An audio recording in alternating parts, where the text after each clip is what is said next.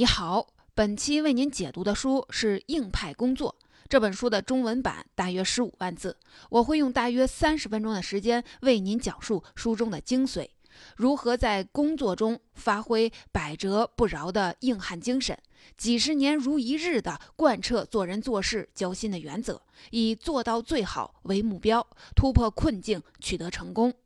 我们大多数人都渴望成长。这个动机来自于个人自我完善的追求和社会的期待。随着移动互联网的发展，我们所感知的世界已经不再局限于身边熟悉的一切。世界上太多优秀的人进入视野，这种明显可见的差异，让我们的渴求变成了害怕落后的恐惧。如何应对这个全新的世界？如何消除这种焦虑？《硬派工作》这本书的作者给了我们建议是。不断主动的脱离舒适区，挑战大多数人认为的不可能，以做到最好为目标，才能突破困境。本书的作者。建成彻是日本出版业的畅销书之神。他四十二岁从零起步创办自己的出版社，十四年策划出版了十四本百万销量的畅销书。在书业遭遇寒冬，其他公司都推迟上市的时候，建成彻却选择挺进股市。上市第一天，股价就涨了百分之三十，如一匹黑马，跻身日本五大上市的出版社之一。这本书的名字叫做《硬派工作》，其实是因为作者深受美国作家海明威作品中硬汉百折不挠、坚强不屈精神的影响。他总结四十多年的工作经历，坦言自己的成功之道就是依靠硬汉精神。他总是以做到最好为目标，付出常人难以企及的努力。坦坦荡荡与困难正面搏斗，最后才创造了出版业的奇迹。因此，他将自己的心得称为“硬派工作术”。硬派工作有两大特点：一方面是面对挑战、面对困境时百折不挠，勇于创新，勇于做自己。另一方面是几十年如一日的将做人做事的基本原则贯彻在整个工作过程中，这些原则都是很普通的常识，难得的是一辈子的坚持。所以和一般管理书籍偏于理论不同，这本硬派工作中，作者以一个企业实战派的身份，总结了他在职场上为人做事、人际交往中坚守的原则，以及如何把这些原则身体力行的应用。为读者提供生动的案例，激发读者面对困境挑战的勇气。本书作者建成彻被称为日本出版业的传奇，日本顶级的作家、偶像明星、传奇歌手、笑星会社的最有影响力的作品，几乎都由他策划出版。而且几乎每一本畅销书的出版都掀起日本社会的某个热潮，如2001年出版英文学习类《大肥猫说英文》一书，销售过百万，掀起阅读英语学习书的热潮。2003年村上龙的工作《大未来》出版后，不断占据报纸杂志版面，并成为第一本。高单价百万级的畅销书，他也深受演艺界名人的信任。很多人在面临人生最大挫败时，都选择作者所在的出版社出书，被披露真相。如日本上世纪八十年代偶像级歌手香玉美，就是在作者的建议下写出了《爸爸》这本书，首次披露了自己的离婚真相，并在提交离婚协议当天发售了，五天销量就过百万。这位日本出版家是怎么做到这一点的呢？硬派工作这本书会告诉你答案。介绍完这本书的基本情况和作者概况，那么下面我就从三个方面来为您介绍作者硬派工作的经验：第一，怎么做人才能获得他人的信任；第二，怎么做事才能突破困境；第三，怎么与人交往才能打动人心。我们先来看看第一个重点内容：怎么做人才能得到别人的信任？在这个方面，作者提出了三个原则：一是小事也得耿耿于怀，只有关注细节，才能建立好人际关系，获得合作机会；二是坚持正直和开放的心态，最大限度激发他人潜力；第三点就是应该把关注点放在自身，尽最大的努力去行动。不受别人评价的影响。先来说第一个原则，小事也得耿耿于怀。建成彻认为，关注细节对于建立好的人际关系至关重要。他举了一个例子：公司的业务员眼看就要拿下几千万乃至上亿的业务订单，最后关头客户却取消了合作，原因是一些看似微不足道的小事儿让对方感到不安。比如商谈结束、闲聊客套时，业务员对于以前项目一问三不知，让客户对于能不能很好的实施产生了怀疑。客户是冒着数以千万乃至上亿巨大的风险下的订单，所以哪怕是微不足道的小事儿，业务员不放在心里，对方也会感到不安，担心此人不足以承担重任。而作者和日本当代最著名的作家之一村上龙，长达几十年的交往与合作，也是由关注细节而开始的。作者最早是从。朝日新闻对当届群像新人文学奖进行报道时，知道村上龙这个作家的。报道上说他是文坛的奇葩，还附了一张非常小的大头照。作者看到那张大头照，便觉得此人是一个怪才，于是用尽各种手段查出了他的住址和电话，最后约在了咖啡馆见面。事实上，作者是在村上龙那张小小的照片里，就直觉上认为他是一个天生的文学好手。见面后仔细观察，更觉得他绝非等闲之辈，会是日后日本文学领域一个传奇人物。由此，两人开始了长达几十年的交往。后来，村上龙的很多书都是在作者的出版社出版发行的。正是因为在细节上的关注，作者挖掘到了一个日后带来丰厚回报的合作伙伴。因此，作者一直把小事儿也耿耿于怀，作为人生的信条之一。关注细节，做到极致，才能赢得别人对你专业度的尊敬，加大合作的几率。接着说第二个原则：坚持正直和开放的心态，最大限度地激发他人的潜力。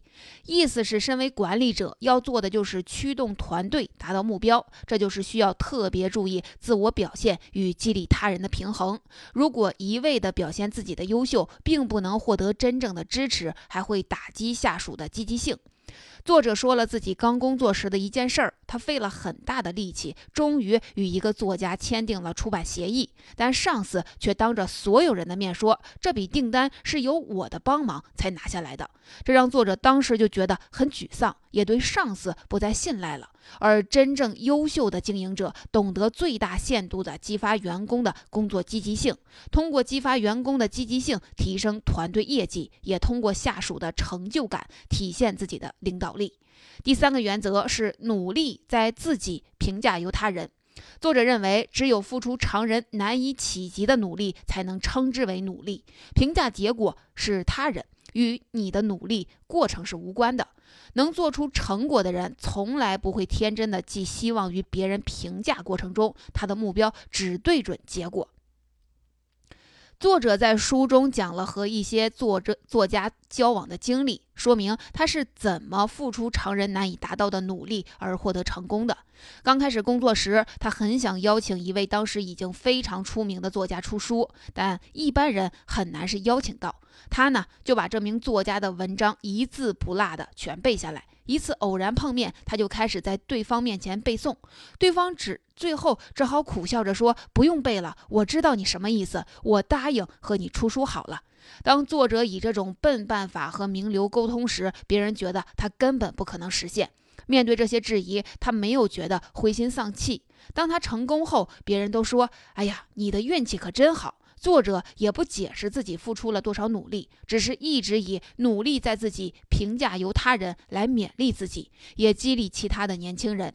上面为您讲述的就是第一个重点内容，在为为人上，他获得他人的信任，得到合作的机会的三个原则。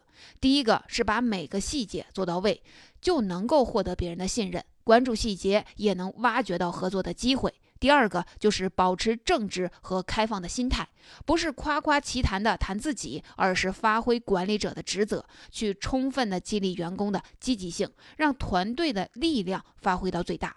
第三个原则是在面对困境时，始终以做到最好为目标，付出常人难以达到的努力，而不去介意别人怎么评价。说完做人的原则，咱们接着来说第二个作者在做事上秉承的原则。他的原则主要有三个：第一个是不断的主动脱离舒适区，挑战大多数人认为的不可能；第二个是遭遇困境时转变心态，把它视为激发潜能、做出决断的最好时机，积极应对，就会最大可能突破困境。第三个就是要勇于创新，敢于走和别人不一样的路，才能成为人生赢家。这是硬派工作的核心，也是海明威作品中百折不挠、坚持不懈的硬汉精神的体现。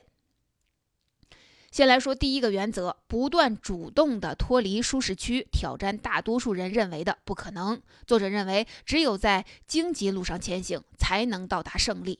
工作太顺利，心里要生疑，这是作者四十多年来一直坚持的行事原则，也是给读者的忠告。他认为，一直重复自己熟悉的、得心应手的事情，就会停止成长，无法应对突如其来的变故。只有主动的挑战多数人认为的不可能，才能创造超越常人的成就。刚开始创业时，为了说服名人和自己合作，他曾经每天写五封信，连着写十天，寄给各领域内资深权威和新鲜血液。作家、演员、歌唱家给作家写诗，作者就重新阅读他的所有作品；而给歌唱家写诗，刚听完歌歌唱家所有的专辑。他之所以这样做，就是希望通过对别人的作品的了解，让每一封信都打动对方的心。作者正是靠这样用心的努力，在出版社创办第二年，就和日本几十名作家和名流签约，最终创造出销售奇迹。我们再来说第二个原则。遭遇困境时，要转变心态，将它视为激发潜能、做出决断的机遇。我们先来说说作者四十二岁时遇到的一个重大选择。他四十一岁时被角川书店的社长角川春树提拔为董事，正准备大展拳脚时，社长角川春树先生却因为某事件被逮捕了。社长被捕后，他的弟弟回到了角川书店，预备接任社长。而当初弟弟因为竞争失败而离开公司时，作者是站在哥哥一方的，也一直被哥哥视为最可信任的亲信。弟弟两次找到作者，表示公司重建无论如何都需要他，希望他务必留下来。这个时候该如何选择？作者也陷入了困境。留下来可解一时之困，但一朝天子一朝臣，和新社长此前的冲突很大可能会影响以后的职场发展。且有负于前社长的提拔，在做人道义中有违他的原则。如果离开是接受别的出版社聘请，还是筹备自己的出版社，也是各有利弊。经过深入思考，作者最终还是选择了离开，创办自己的出版社。因为他看到了困境后面的机遇，一是自己在出版界这么多年，已经在业界拥有了很高的声誉，这些能够帮自己创业时整合资源，提供信誉背书；二是自己此前和很多作家有深入的合作，甚至很多是一起成长起来的。如果自己创办出版社，他们肯定会鼎力支持，而且他对前社长有情有义，也必能赢得别人的欣赏和支持。后来的发展果然应验了他的预测。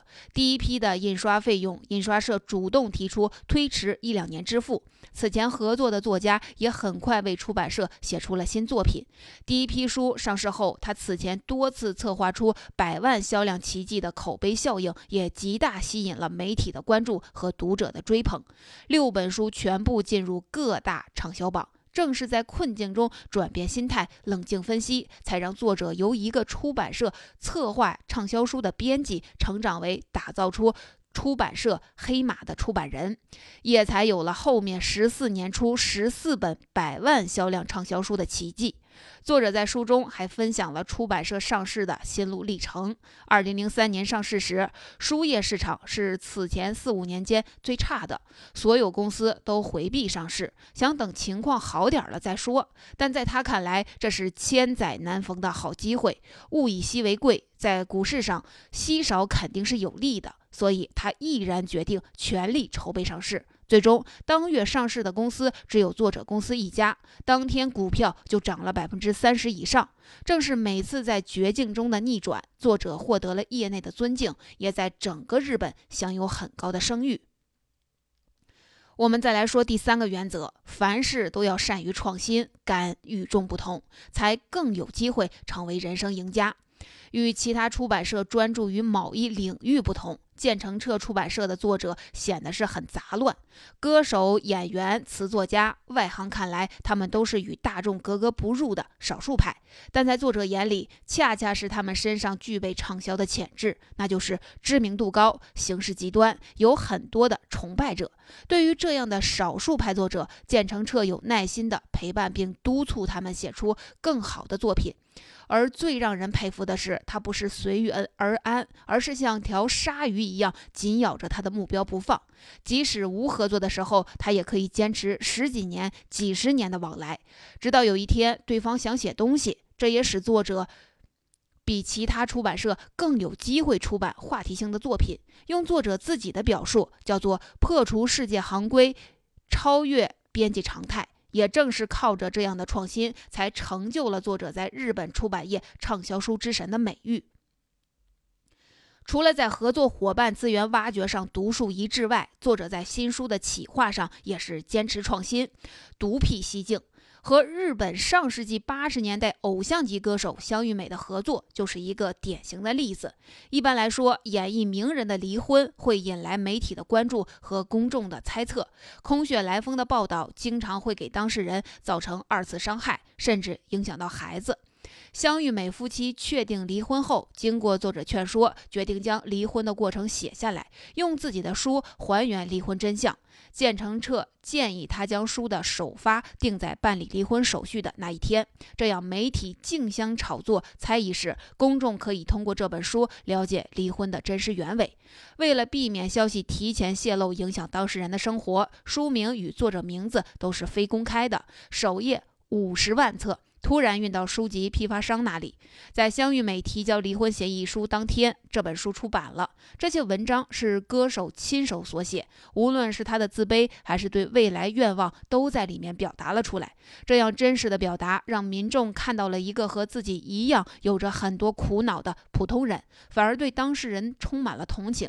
香玉美的演艺事业也再度攀升。这本书首发仅仅五天就突破百万销量。这份创新的新书上市企划方案，不仅保护了当事人，也实现了当事人及出版社事业上的双赢。上面为您讲述的就是本书的第二个重点：如何做事才能突破困境。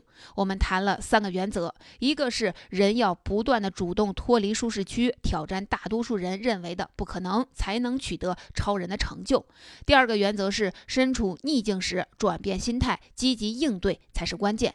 在困境中更容易激发人的潜力，百折不挠，积极探索应对策略，更容易突破困境，实现蜕变。第三个原则是勇于创新，勇于突破传统思维的限制，走与别人不一样的路，才更容易脱颖而出。下面来为您说说最后一个重点内容：如何与人交往才能打动人心，获得稀缺机会。作者认为，与人交流的本质就是触及人的内心，只有这样才能获得合作的机会。怎么达到这个目标？他提供了三个方法：一个是信守承诺，建立信赖关系。二是要想抓住对方的心，首先必须了解对方，并以此为突破口。三是无偿行为总能给你带来最大的利益。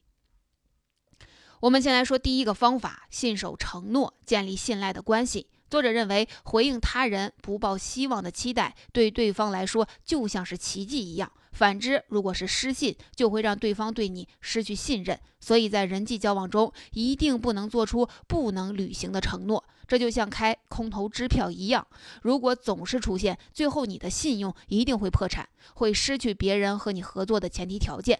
作者说了他遇到的一件事儿：他认识一个服装厂的年轻社长，有一次一块吃饭时，那人突然对他说：“我把我们牌子的服装送你十件。”还详细问了作者的穿衣尺寸。可是三年过去了，作者连个布头都没有见着。后来，作者与三年前同席的其他人一块儿吃饭时，聊到了这件事儿，才知道他对谁都会说同样的话，但从来都没有做到过。所以，这人再说什么，大家也都不当真了。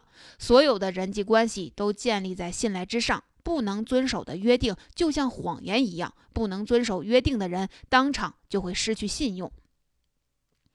我们接下来说第二个方法，要想抓住对方的心，首先必须了解对方，并以此为突破口。作者认为，每个人都希望被别人了解、认同、倾听。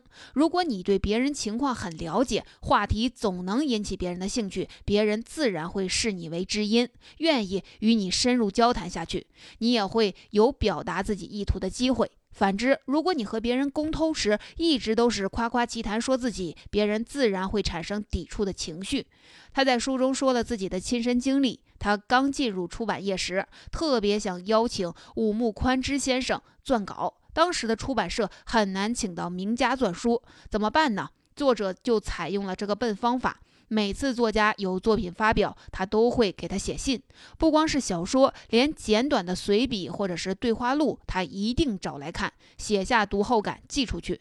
一开始没有任何的回音，一直到第十七封收到了回信。是由作家夫人代写的。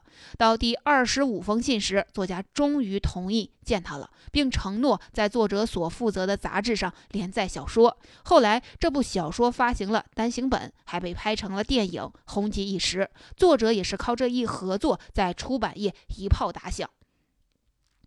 四十多年的职场生涯中，作者和每一个作家或者是名流的交往都是这样开始的。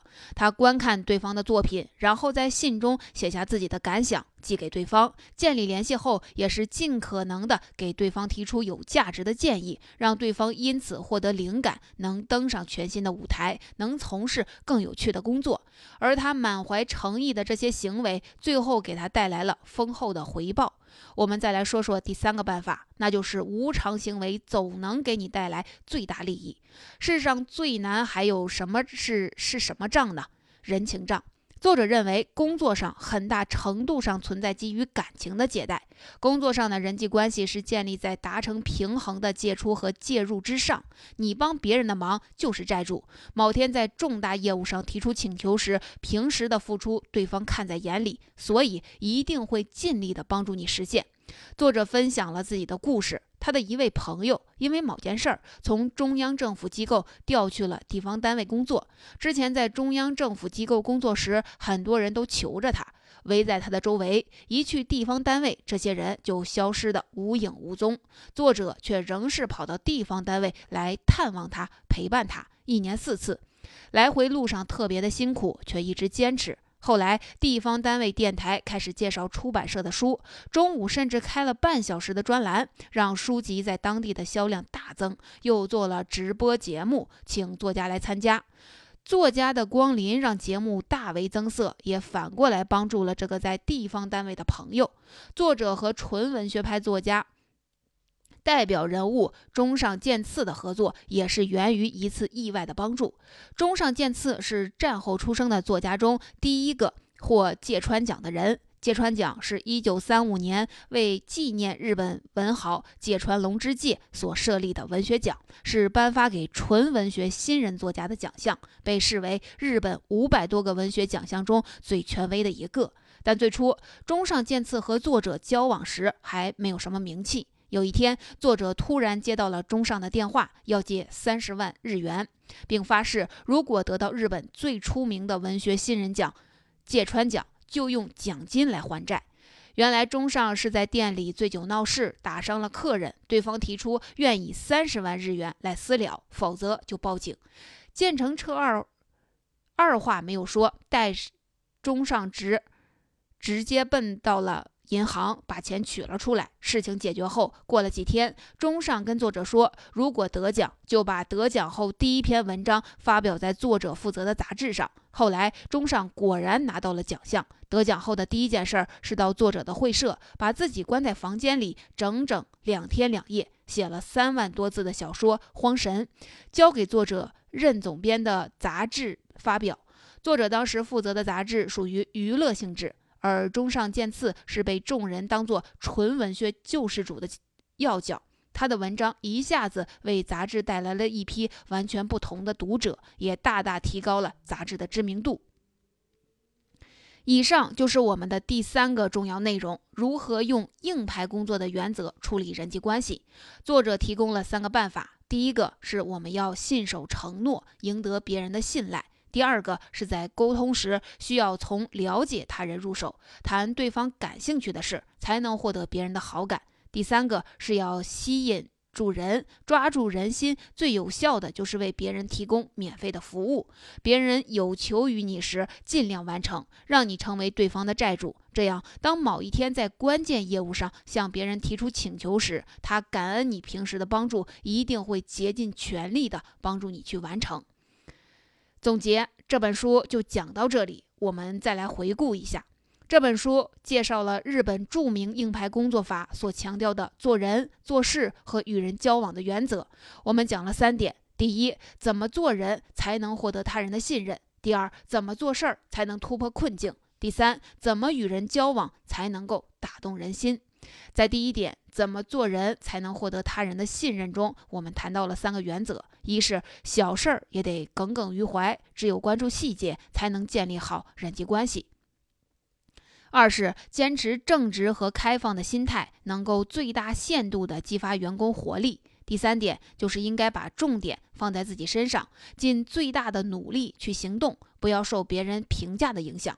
在第二点，怎么做事儿才能突破困境？我们谈到了三个方法。第一，人应该不断的主动脱离舒适区，挑战大多数人认为的不可能。第二，遭遇困境时，最关键的是调整心态，积极应对。困境最能够激发人的潜力，积极考虑应对方案，百折不挠的努力就能够突破困境，实现蜕变。第三，创新是脱颖而出最有效的途径，不受固有思维的影响，勇于创新，勇于走和别人不一样的路，就更容易从大众中脱颖而出，达到胜利。这是硬派工作的核心。在第三点，怎么与人交往才能够打动人心？我们提供了三个方法：一是要信守承诺，建立信赖关系，不要随便做不能兑现的承诺。如果说出一定要履行，个人信用就是在依靠这些点点滴滴的积累。只有信用度高的人，才能够获得更多的机会。二是要抓住对方的心，首先必须了解对方，并以此为突破口。你需要了解别人的工作成就、喜好和内心需求，让别人先从心理上接受你，并在以后的交往中能够给人提供他所需要的帮助，就更容易获得。合作的机会。三是无偿行为总能给你带来最大的利益，帮助别人实际是在让你成为他人的债主，让你在人情债上处于优势的地位。持续的无偿付出，自然会打动别人的心。当你提出请求时，他就会想尽办法来回报你，为你的成功提供帮助。听完这本书，你可能会发现。作者倡导的很多理念，是我们自己或多或少都有感触，并且是意识到的，并不是什么石破天惊的大道理。但他为什么就能凭借这些取得那么大的成就？这里恐怕有两个方面的原因：一是我们虽然曾经意识到，但并没有有效的记录并勤于反思；另一原因就是我们可能只是注意到了其中的一点点，实行一点点，没有固化下来，形成习惯。而作者却是在四十多年的工作中，关注到为人、做事、交心方面的各个细节，几十年如一日的坚持下来，最后收获的时间的复利。其实，这些硬派工作的法则，也是我们近几年讨论的日本匠人精神的体现。从江户时代起，匠人文化受到了广泛的推崇，匠人们拥有强烈的自尊心，一份工作做得好坏和他们的人格荣辱密切相关。也正是如此，在日本的匠人精神中，强调做人比技术更重要，只有好人、用心的人做出来的东西才有温度。一九五五年，日本建立了人间国宝认定制度。政府经过严格筛选后，将匠人保护起来，并给予资金支持，以防手艺失传。这是一个国家对待匠人精神的态度。也正是这种润物无声的倡导，激发着日本老一辈的手艺人、新时代各行各业的年轻人，在自己的工作中、人生中将匠人精神发挥光、发扬光大，并视为一生的信仰。所以你会发现，日本的很多管理类、励志类的书，更强调的是做人做事的小细节，更强调的是一生对这些原则的坚守。类似的还有一本书叫《匠人精神》，它的作者是日本皇室御用木工秋山立辉。